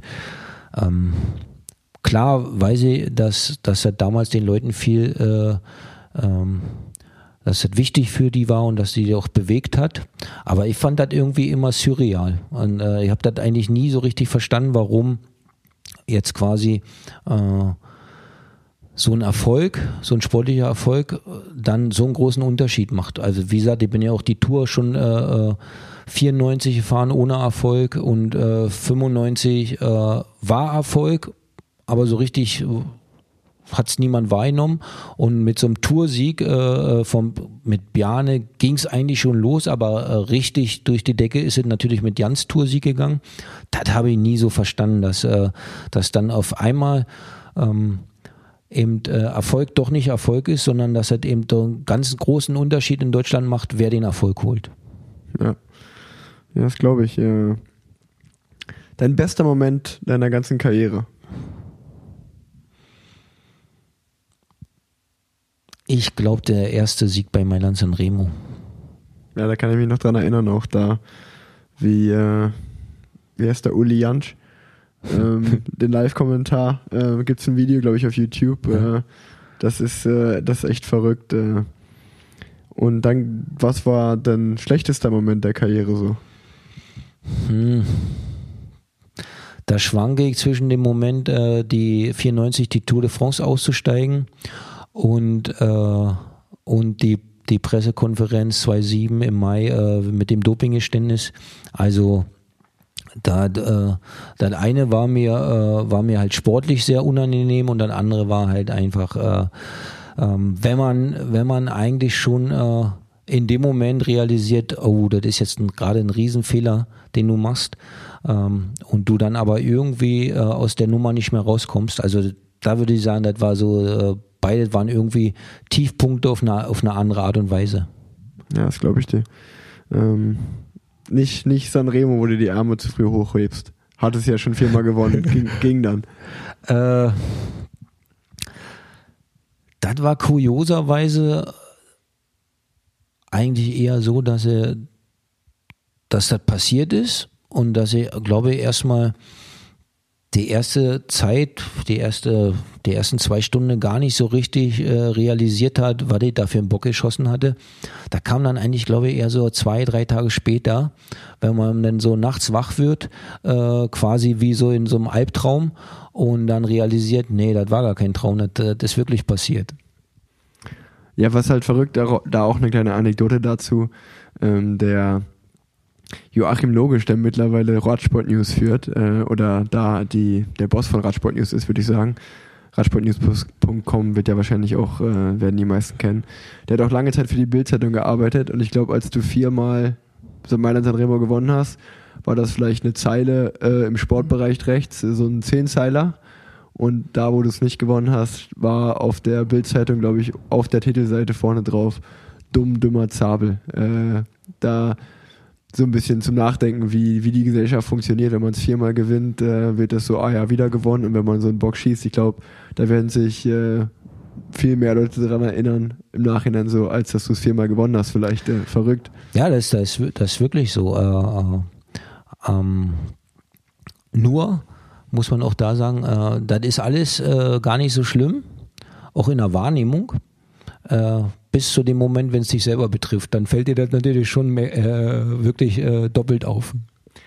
Ja. ja, das ist so ein allgemeines Ding auch, ne? Ich sag mal, man macht ja irgendwie jeden Tag die Nachrichten auf und irgendwie kriegt halt jeder irgendwann mal einen Shitstorm ab so. Und man halt denkt sich halt immer nur so seinen Teil oder einen kümmert's gar nicht, aber wenn man dann auf einmal selber da Teil dieses oder der Grund deswegen ist, ist natürlich äh, sehr, sehr unschön. Das kann ich mir gut vorstellen, ja. Ähm, zu dem, was du jetzt gerade so gesagt hattest von dir selber aus, äh, 2007 das Dopinggeständnis, äh, was dann ja, glaube ich, 2014, äh, nee, 2013 kam ja nochmal der, der äh, Likid-Bericht später. Das ist ein Thema, falls es jetzt viele hören, äh, was ich jetzt gar nicht hier in der Folge besprechen will, weil es wirklich nur um die deine Karriere an sich geht. Und äh, ich glaube um die schönen Momente. Und äh, ich habe ja schon äh, in der ersten Folge gesagt, dass wenn es irgendwie möglich wäre, dass man so wie so einen Dreiteiler macht, äh, dann würde ich den dritten Teil gerne so ein bisschen über die Karriere nach der Karriere machen. Also du hast ja auch, als du dann deine Karriere 2008 aufgehört hast, äh, vieles, äh, viele andere Aufgaben erstmal gemacht.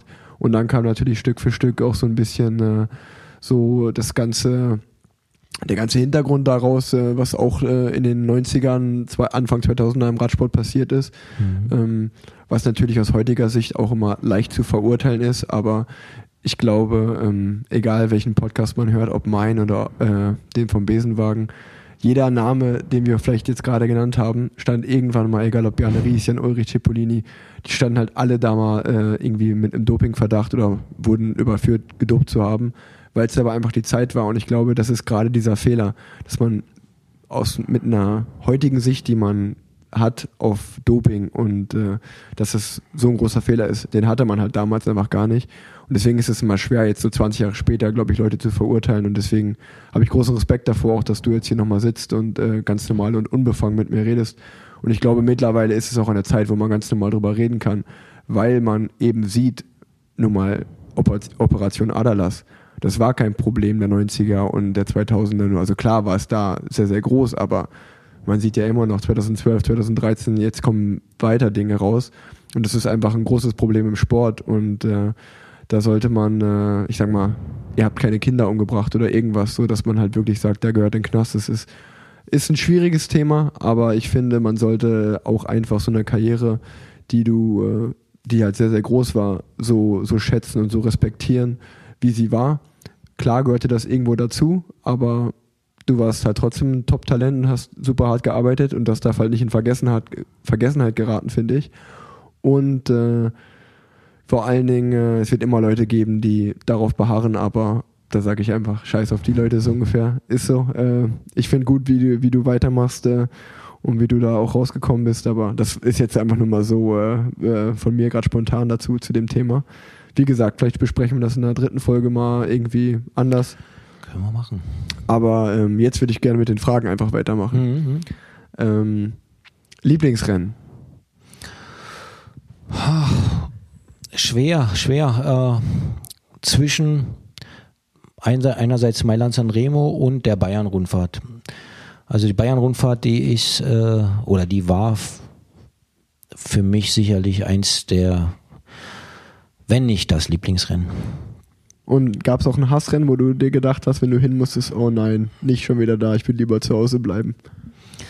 Ähm, ich würde sagen, das hat sich sogar über die, äh, über die Laufbahn äh, sogar verändert. Also ich würde felsenfest behaupten, so die ersten acht oder sogar vielleicht zehn Jahre war das sicherlich, äh, äh waren das die belgischen Rennen.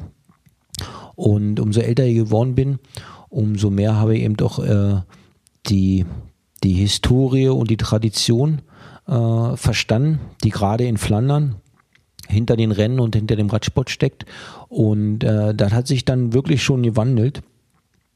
Hat aber auch damit zu tun, dass wir dann äh, später viel mehr so diese äh, Streckenbesichtigung, also die Recons gemacht haben von den Rennen und dass man dann natürlich auch eine ganz andere Einstellung dazu bekommen hat, als wenn man äh, so wie ich noch niemals in Belgien irgendwie oder in Flandern Radrennen gefahren war und dann äh, mein erstes Rennen war, so, war sofort als Profi Waregem und da war natürlich schon so was wie ein Kulturschock.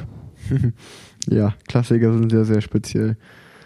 Wenn du dein 16-jähriges Ich oder sagen wir mal dein jugendliches Ich, egal ob du 12, 15, 16, 18, dich selber treffen könntest, welchen Rat würdest du dir so geben, wenn du, also aus jetziger Sicht?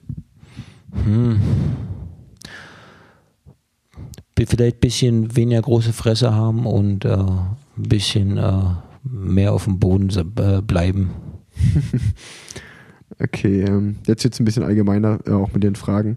Ähm, Hast du, wenn du trainieren gefahren bist, hast du da Musik beim Radfahren gehört? Und wenn ja, was? Damit auch die Leute vielleicht muss ein bisschen vom Sportler weg her, so ein bisschen was Allgemeines, äh, Musikgeschmack und so. Ich habe eigentlich selten Musik gehört, äh, weil als ich äh, jünger war, hatten wir ja nur den Walkman und äh, mit Batterie betrieben.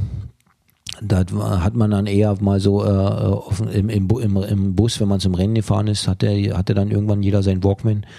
Mm. Also wenn ich mal Musik bei hatte, dann hatte, habe ich entweder irgendwie äh, Deepish Mode gehört ähm, oder einfach nur so Popmusik. Ja, Deepish Mode magst du sehr gerne, das stimmt. Ähm, dann eine andere Frage. Wer hat eigentlich meinen Namen ausgesucht? Du oder Mama? Ich. Ähm, wir hatten, wir hatten den Deal, ähm, Zwangs, äh, äh, Zwangsdeal, weil äh, deine Mama wollte dich Jacques nennen. Und, Jacques. und da habe ich mein Veto eingelegt, ähm, weil nämlich äh, Mom äh, den Namen Jacques gut findet. Und weil ich hatte äh, damals als Neuprofi beim Team Telekom hatte einen Teamkollegen, den Jacques Hannegraf und den fand Mama sehr sympathisch. Und deswegen äh, äh, fand sie das einfach toll. Und wir haben uns dann später auf den Deal geeinigt, wenn es ein Mädchen wird, darf sie den Namen aussuchen. Und wenn es ein Junge wird, bin ich dran. Und dann war eigentlich, äh, ich fand den Namen äh, Rick gut aus äh, verschiedensten Gründen. Also ich hatte äh, damals, äh, wir hatten bei uns äh, einen Pfleger, also einen Physiotherapeuten, der war ehemaliger Polizist, Rick Gendarm und der war ein ganz toller Mensch. Dann äh, fand ich eben auch äh, durch die, durch die Tradition in Flandern, dass da die größten Rennfahrer alle Rick hießen. Ja, Rick van Steenbergen, Rick van Looy.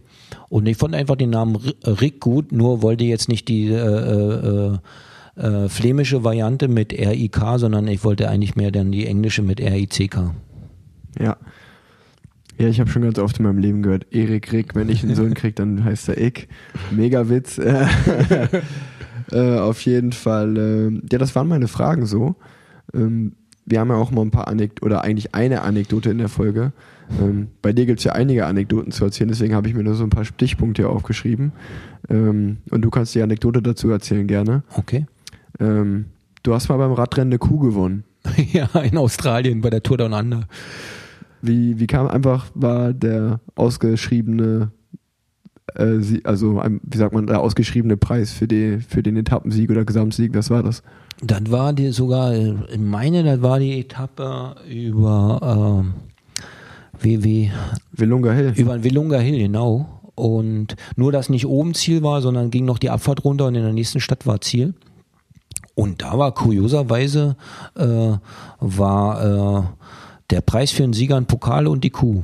Und ähm, ehrlich gesagt, ich weiß, ich weiß bis heute nicht, äh, was mit der Kuh passiert ist. Ähm, wir haben das damals, war der Franz van Looy war mit äh, und der hat das alles organisiert. Ich weiß nicht, ob wir da einen Teil als Preisgeld bekommen haben oder ob äh, die Kuh äh, hoffentlich immer noch da, da irgendwo auf der Weide steht. Ich weiß es nicht. Okay. Ähm, du fährst nicht unter Brücken durch, wenn ein Zug drüber fährt. Wenn sich's verhindern lässt, ja.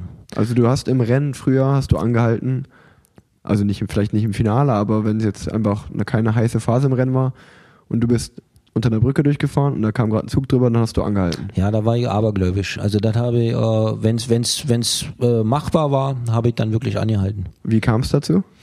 Ähm, ich bin mal auf der Etappe nach äh, nach Metz in der Tour de France bin ich unterm Zug durchgefahren im Feld ohne zu bremsen und bin dann äh, später gestürzt und bin dann äh, bei der Zielankunft aus der äh, Pedale gerutscht, weil ich bei dem Sturz vorher mir die Sohlenplatte abgeschliffen hatte auf den Asphalt und irgendwie habe ich das äh, habe ich das irgendwie so verbunden für mich wenn ich nicht unter dem Zug durchgefahren wäre, wäre das nicht passiert und deswegen habe ich dann äh, wenn es ging, in Zukunft das vermieden.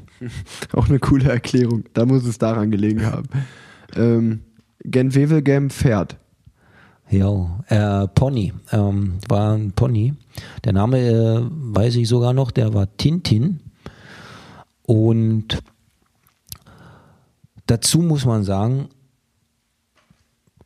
Gent Wevelgem war ja äh, gerade beim Teil der äh, deutschen Radsportjournalisten immer so der Sprinterklassiker. Und ich glaube, ich bin da drin 14, 15, vielleicht 16 Mal gefahren. Und ich glaube, einmal war ein Massensprint. und äh, ansonsten waren eigentlich immer äh, war der Kemmel später ja sogar zweimal oder dreimal. Da war immer so der Scharfrichter. Gerade danach noch äh, ganz kleine äh, äh, Straßen oder Sträßchen mit Richtungswechseln und Kantenwind, sodass eigentlich äh, für eine Selektion immer gesorgt wurde. Und dieses Mal, wo das mit dem äh, Pony passiert ist, da war, habe ich sozusagen die, die Passagen über den Kemmel noch in der vorderen Gruppe mit überstanden, war noch mit bei. Ich würde sagen, wir waren eine Gruppe von 30 Fahrern noch. Ich war äh, dummerweise zu weit hinten, also hinter mir waren vielleicht nur drei oder vier Fahrer. Und äh, der Fernsehhelikopter, der hat quasi die, die Pferde und Ponys auf der Weide äh, wild gemacht. Und ich weiß noch, wie heute das aus, der, aus meiner Perspektive äh, 90 Grad von links kam äh, ein Pony angaloppiert.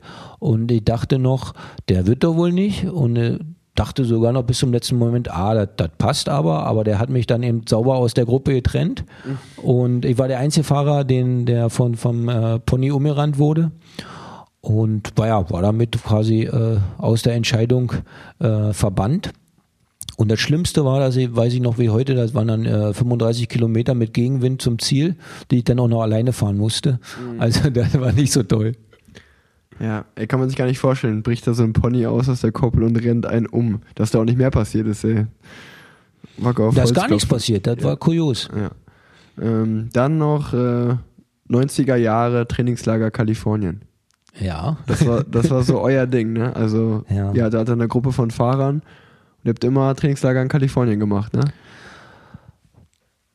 Ja, das kam ein bisschen durch den Rolf Aldag, weil der, der war schon vorher mal da, äh, allein. Äh, äh, Escondido bei San Diego. Der Ort hieß Rancho Bernardo. Und äh, ja, Rolf kannte sich da super aus und äh, damals war, muss man auch sagen, war, äh, war Kalifornien noch nicht so besiedelt, wie es heute der Fall ist. Ähm, wir hatten da im Prinzip toll, tolle Trainingsbedingungen und damals war eigentlich noch erschwinglich.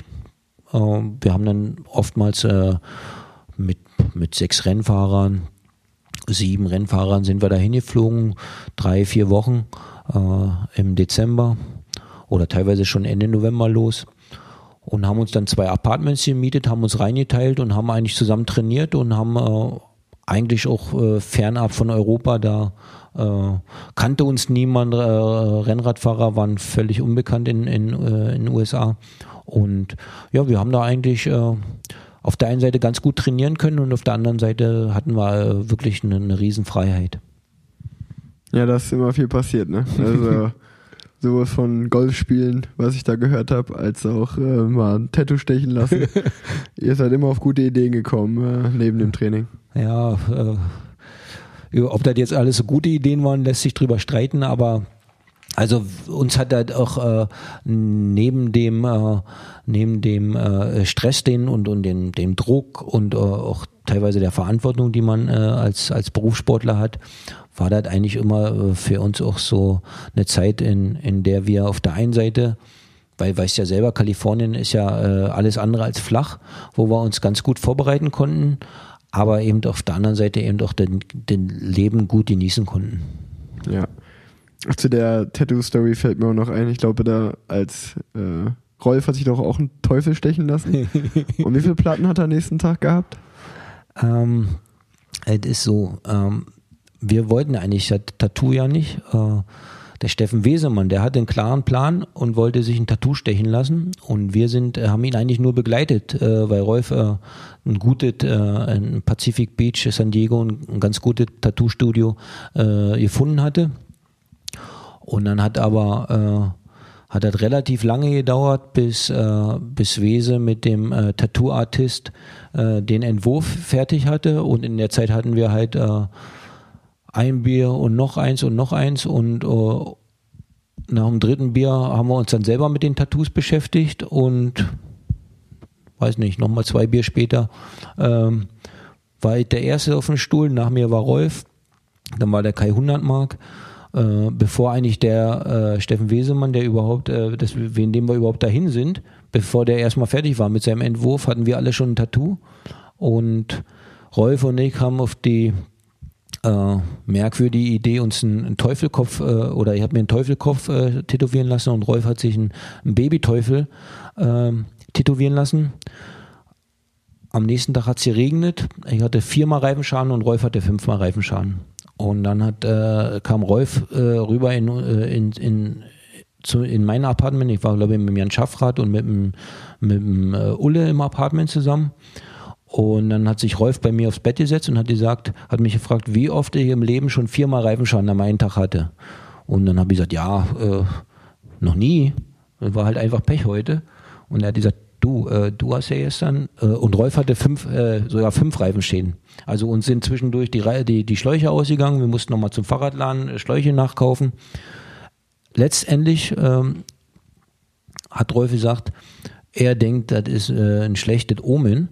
Ähm, und im Sinne von Yin und Yang, äh, um sozusagen sein Karma wieder ins Gleichgewicht zu bringen, äh, ist, er, ist er der Meinung, der Teufel äh, bringt ihm kein Glück. Er sollte nochmal äh, zu dem Tattoo-Studio fahren und sollte über den Babyteufel nochmal ein Baby-Engel sich tätowieren lassen, damit sein Karma wieder ins Gleichgewicht kommt. Und dann hat Rolf am selben Tag noch das Auto genommen und hat sich einen, einen Engel stechen lassen. Ja, Wahnsinn, ey. Ja, besser oder lustiger wird's, glaube ich, auch jetzt äh, nicht mehr. Ich hatte noch drei Hörerfragen aufgeschrieben, aber die Folge ist schon relativ lang, von daher die können wir auch mal wann anders oder die kann ich auch wann anders mal beantworten. Ähm, eine Sache, die ich so zum Abschluss nochmal gerne sagen würde, ähm, oder ist eigentlich mehr ein Fakt, ähm, wo du dann auch gerne was dazu sagen kannst, ist, dass du für mich auch immer noch so der größte Mechaniker bist. Also du bist ja Hobbymechaniker, würde ich so, oder vielleicht Hobby ist schon äh, äh, zu wenig, äh, aber du bist ja wirklich, äh, Material ist neben dem Radfahren selber du fährst ja immer noch jeden Tag äh, schon so deine 100 Kilometer, wenn es geht. Ähm, Gibt es auch, glaube ich, kaum jemanden, der sich so gut auskennt, materialtechnisch und vor allen Dingen auch so handwerklich begabt ist am Rad wie du. Und äh, deswegen hast du auch so wie deine eigene kleine Sammlung, kann ich sagen. Das stimmt, ja. Ähm, natürlich muss man fairerweise sagen, mit der äh, Entwicklung de, des Materials, also gerade jetzt äh, muss man sagen, die, die elektronischen Gruppen, äh, teilweise wireless äh, und auch natürlich der äh, Introduction oder die Einführung von, von den äh, äh, Scheibenbremsen. Das bringt uns alle natürlich auch äh, als Hobbymechaniker quasi an unsere Grenzen. Denn äh, ohne die entsprechende Software oder auch ohne das entsprechende Material ist natürlich schwer, zum Beispiel an einer Scheibenbremse selber zu arbeiten. Deswegen ist mein Thema nach wie vor äh, quasi das Retro-Material. Ja, also da auch nochmal ein bisschen mehr ins Detail zu gehen. Der, der Besenwagen-Podcast zum Beispiel, der macht immer so Materialwagen-Folgen, nennen die das, wo die halt viel, über, viel über Material sprechen und auch gerne mal älteres Material. Und ich kann nur sagen, äh, also du hast, äh, also in dem Haus, wo unsere Großeltern wohnen, oder wo meine Großeltern wohnen, deine Schwiegereltern, da ist ein Apartment oben drüber, in der Wohnung, wo die wohnen. Und das Apartment äh, habt ihr sozusagen gemietet bei Oma und Opa. Und da steht nur Material von dir drin. Also da stehen über 100 Räder, glaube ich, drin. Und also korrigiere mich, wenn ich falsch liege, aber da ist ein Originalrad von Lance Armstrong, äh, wie, wo er seine sechste Tour de France, glaube ich, mitgewonnen hat. Mhm. Da sind ganz viele Spezialräder, alle deine Räder aus deiner Karriere, mit denen du gefahren bist. Da sind gelbe Trikots von Jan, von Bjarne, deine grünen Trikots, deine ganzen Medaillen, Pokale. Also ich bin ja zum Beispiel so ein Typ, ich hebe, glaube ich, ein, eine Hose und ein Trikot von jedem Jahr auf, von meinen Teams. Und du hast einfach alles. Und äh, das wäre wirklich mal wert, äh, also nicht von mir jetzt so, sondern vielleicht mal von einem Kamerateam oder von wem auch immer dahin zu kommen, das mal zu filmen und so ja, ein bisschen darzustellen. Oder wie gesagt, oder du machst einfach dein eigenes Museum auf. Ich glaube, da wird es den einen oder anderen geben, der da vorbeikommt und sich das anguckt. Wer weiß. ja, also das ist wirklich krass, das wollte ich nochmal gesagt haben. Ne? Da werden viele neidisch sein auf das, was du da, was du da stehen hast, ja. Ja, es ist halt einfach mein Hobby. Ich habe Spaß dran. Ich glaube aber auch, das hängt so ein bisschen damit zusammen, weil ich ja in der DDR groß geworden bin. Und äh, bei uns gab es ja dieses Material nicht. Campagnolo war ja quasi nicht zu bekommen oder du warst Nationalfahrer und oder hattest äh, äh, viel Geld übrig, um dann irgendwie äh, 1 zu 7 Ostmark in Westmark umzutauschen und dann irgendwie äh, hatte ich halt so eine, so eine Campagnolo Kovel dann mal eben 1000 Ostmark gekostet. Also quasi unerschwinglich damals. Ähm, aber ich glaube, weil ich das eben, weil das für mich so was Besonderes war, weil es nicht zu bekommen war und äh, ja auch schon angefangen habe, mich mit den Sachen äh, zu beschäftigen und zu sammeln, als im Prinzip äh, äh, Stahlrad und Retro noch kein Trend war oder noch kein Thema war. Ähm, bedeutet mir das halt äh, unheimlich viel und ist äh, quasi wie ein Hobby. Äh, der eine hat halt seine Modelleisenbahn oder der malt und ich äh, beschäftige mich halt mit allen alten Rennrädern. Ja, auf jeden Fall ein cooles Hobby. Ähm, sehr, sehr cooles Vermächtnis, was du dir da hast. äh, ist sehr interessant. Das so zum Abschluss nochmal. Also, ich glaube, das war eine sehr, sehr coole Folge, sehr facettenreich und äh, danke, dass du dir nochmal Zeit genommen hast. Bitte, bitte. Ähm, dann äh, irgendwann mal der dritte Teil, irgendwann mal, wenn es passt, dieses Jahr vielleicht noch. Und dann kommt erstmal gut rein ins neue Jahr und liebe Grüße von mir. Und tschüss von mir. Ciao, ciao. Weiß ich wieder, was ich gestern noch wollte. Eigentlich wollte ich nur fragen, ob du schon deinen Gitarrenunterricht hattest diese Woche. Kannst dich ja mal melden. Okay, bis dann. Ciao, ciao. Hi, Großer. So, fahr gerade bei uns ins Dorf rein. Hat also super geklappt, die Rückfahrt. No, wollte nochmal sagen, war ein schöner Nachmittag mit euch beiden. Hab euch lieb. Bis dann. Ciao, ciao.